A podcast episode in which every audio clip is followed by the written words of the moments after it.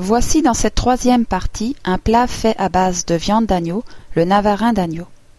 Il y a bien sûr beaucoup d'autres façons de cuisiner ce navarin. Petit avis personnel cependant, celle-ci est celle que je préfère. D'ailleurs, le navarin d'agneau est l'un de mes plats favoris. Pour six personnes, vous devez vous procurer les ingrédients suivants. 1 kg 500 de viande d'agneau, poitrine, collet ou épaule.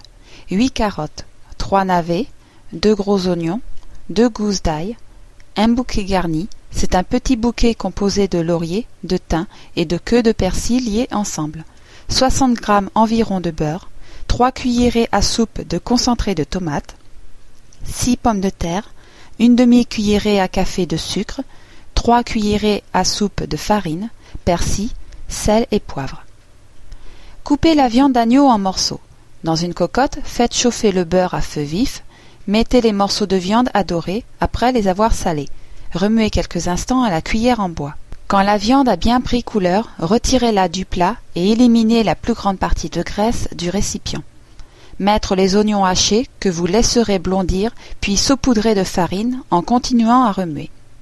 Lorsque la farine a légèrement roussi, mouillez de 1 litre d'eau, puis remuez. Ajoutez le concentré de tomate, le bouquet garni, l'ail pilé, salé et poivré.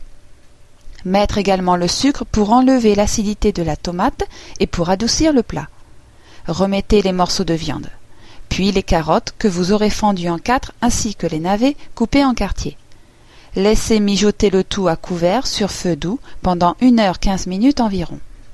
Coupez les pommes de terre en morceaux, ajoutez-les à la viande ainsi qu'aux légumes 25 minutes avant la fin de la cuisson.